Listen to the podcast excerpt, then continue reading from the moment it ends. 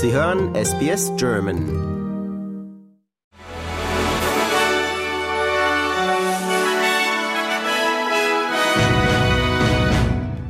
Die Affäre um den Fund geheimer Regierungsunterlagen in privaten Räumen von US-Präsident Joe Biden hat für die Demokraten kein Nachspiel vor Gericht. Die Funde waren politisch heikel für Biden, da sein republikanischer Amtsvergänger Donald Trump mit einem ähnlichen Fall für einen Skandal gesorgt hatte.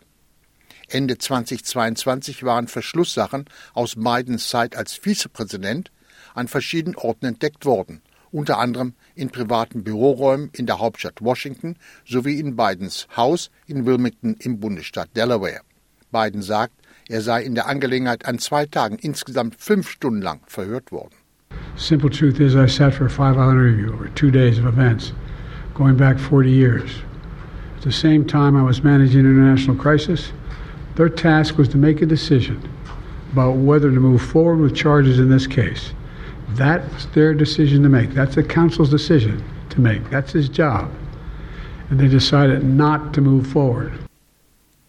Vor der tunesischen Küste hat sich eine neue Flüchtlingstragödie ereignet. Die Leichen von 13 Geflüchteten aus dem Sudan wurden geborgen.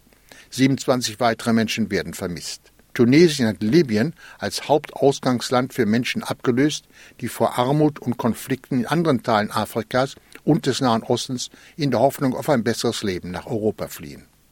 Seit letztem Jahr erlebt das Land eine Migrationswelle in Rekordhöhe. Im Jahr 2023 barg die tunesische Küstenwache die Leiche von fast 1000 Menschen aus dem Wasser.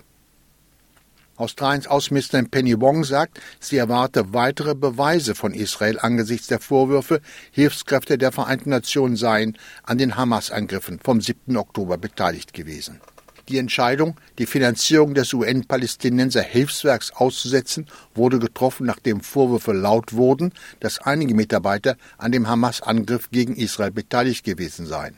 Frau Wong sagt, sie habe mit der UN-Agentur gesprochen, nachdem Berichten zufolge ein israelisches Dossier, auf das sich die Aussetzung der Finanzierung stützte, keine Beweise für eine Beteiligung der Mitarbeiter enthielt.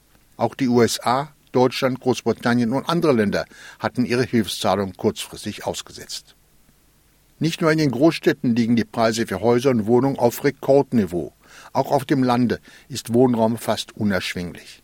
Zu diesem Fazit kommt eine neue Untersuchung des Region Australia Institutes. Demnach ist der Leerstand selbst in kleineren Orten auf nur 1,2 Prozent gefallen. Grund der Knappheit auf dem Lande ist der Zuzug von mehr als 160.000 Menschen aus den Großstädten, sagt Region Australia Institute Chief Executive Liz Ritchie. The price in houses in, in rural and regional Australia has been astronomical over the last three years. In fact, we've seen 54% price increase in our rural and, and regional uh, communities in such a short space of time that, in fact, they have reached uh, average house price levels where we were sitting two years ago in our, our metro markets. So, you know, we're starting to see, see that become a huge problem. Dem britischen König Charles III. geht es nach Angaben von Königin Camilla den Umständen entsprechend extrem gut.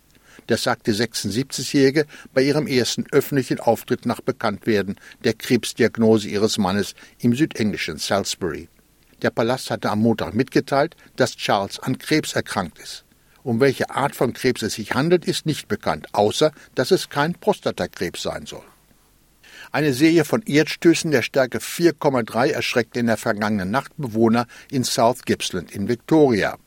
Die Schockwellen der Erschütterung reichten aber weit über Gippsland hinaus, sagt der Seismologe Adam Pascal, der in seinem Haus in Melbourne aufgeweckt wurde. It's been felt over uh, a large area, and again, it's because uh, of Australia being an old, cold, hard rock, and uh, energy waves travel a lot further, so it has been felt over a large area again. Uh, it certainly made me wake up. I uh, went in the upper floor at home, and uh, upper floors tend to shake a little bit more. So it was only about a second or two of shaking, uh, and I'm I'm in Melbourne, so it's about 130 odd kilometres away. So yeah, look, a lot of reports from Melbourne, but certainly in the uh, epicentral area would have given people quite quite a fright, I imagine. Und noch eine Meldung vom Sport. Samstagabend deutscher Zeit empfängt Tabellenführer Leverkusen den aktuellen Bundesliga-Titelverteidiger FC Bayern München im heimischen Stadion. Für Bayer Leverkusen wird es das 31. Pflichtspiel der Saison sein. Verloren hat die Mannschaft von Trainer Xabi Alonso noch gar nicht. Auch deshalb steht sie mit 52 Punkten aus 20 Ligaspielen vor den Bayern mit 50 Punkten. Über den Ausgang der Meisterschaft wird dieses Spiel nicht entscheiden. Es folgen noch 13 weitere Spieltage. Aber richtungsweisend wird der Ausgang des Spiels schon sein und Hunderttausende von Fußballfans von weit und breit werden die Begegnung im Stadion oder am Fernseher genießen. Das waren die Meldungen des Tages an diesem Freitag, den 9. Februar.